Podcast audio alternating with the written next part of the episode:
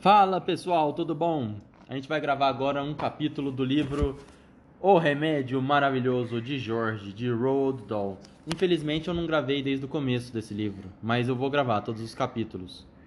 Um Depois. dia. Quem tá aqui comigo hoje é o Davi e a gente tá gravando especialmente pra Baby, A que Bibi foi era ganhar, pra tá aqui. que foi ganhar de todo mundo jogando tênis. Não é verdade? Então, O capítulo que a gente vai ler agora chama Um Guindaste para a Vovó. Eu não vou dar spoiler pra trás, nem pra frente. Quem quiser tem que ler o livro, porque ele é muito legal. Começa assim. É, que dá um tacoice, né, vovó? Lá de cima do telhado, a vovó podia ver tudo o que estava acontecendo e não estava gostando nem um pouco. Ela queria ser o centro das atenções e ninguém estava ligando para ela. Ela gosta de ser o centro das atenções, não é? Não? É, essa minha velha. George e o Sr. Crank estavam correndo para lá e para cá, cada vez mais animados com aqueles animais imensos. A Sra. Crank estava arrumando a cozinha e a vovó estava sozinha lá no telhado. Eu vou ter que explicar, né? A vovó não estava em cima do telhado, ela estava grande. O pé dela estava no chão da sala e a cabeça dela estava saindo do Porque telhado. O, o Jorge fez um remédio maravilhoso que fez ela crescer. Isso.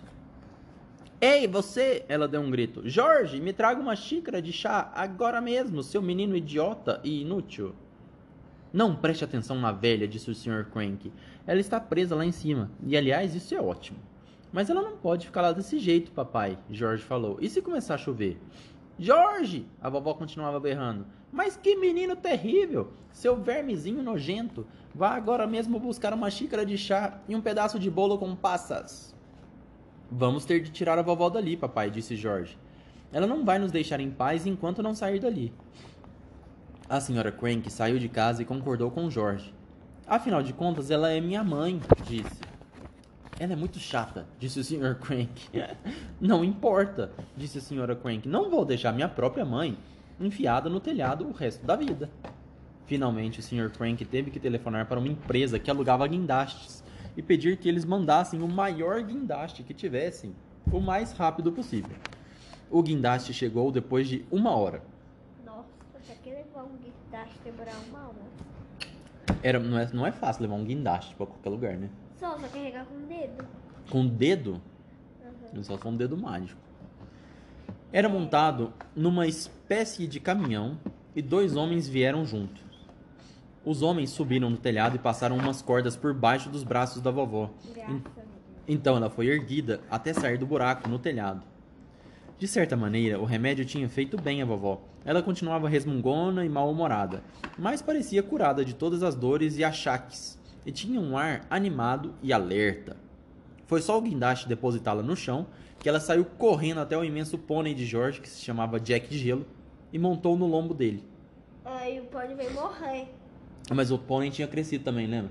Ele deu no, no capítulo passado um remédio pro pônei. Tá, mas ele deu duas doses pra vovó. É, E uma dose pro pônei. Pois é, ele tava grande, mas não tava tão grande. Então, a bruxa velha, que agora era uma da altura de uma casa, saiu galopando pela fazenda, montada no pônei gigantesco, pulando por cima de árvores e construções e gritando: Saiam da minha frente, abram espaço para trás, seus anões miseráveis, ou serão pisoteados até a E morte. se o Jorge tomar umas três doses, fica maior que você, tá? Então você não pode falar nada. É verdade. E outras bobagens parecidas. Mas, como a vovó agora estava tão alta que não cabia na casa, teve de dormir no celeiro, junto com os ratos e os camundongos. Bom, vocês estão no podcast, vocês não estão vendo as imagens, né? Mas tem uma imagem da vovó no pônei aqui. Olha, ela tá pulando por cima das casas, ó. Tá vendo? O pônei tá felizão. A vovó também. Mas eu acho que o pônei cresceu mais que os outros. Lembra que a galinha, lembra que a vovó falou que a galinha tava muito pequena? Aham. Mas o, o pônei cresceu um pouquinho mais que a galinha. É porque o pônei é maior que a galinha, né? Mas ele cresceu muito, parecia que tava com duas doses. Ah, tá. É. Porque tá quase o tamanho da vovó e... É porque ele era maior, né? Mas você acha que ele cresceu Mas eu desproporcionalmente maior? É, eu acho que. E também eu acho que o boi é maior que o pônei e. E não ficou desse tamanho? Entendi. Mais alguma coisa? O que que você acha importante nesse capítulo? Pra avó, pra velha morrer. eu acho que ela não tá gostando muito de, de dormir no celeiro, né?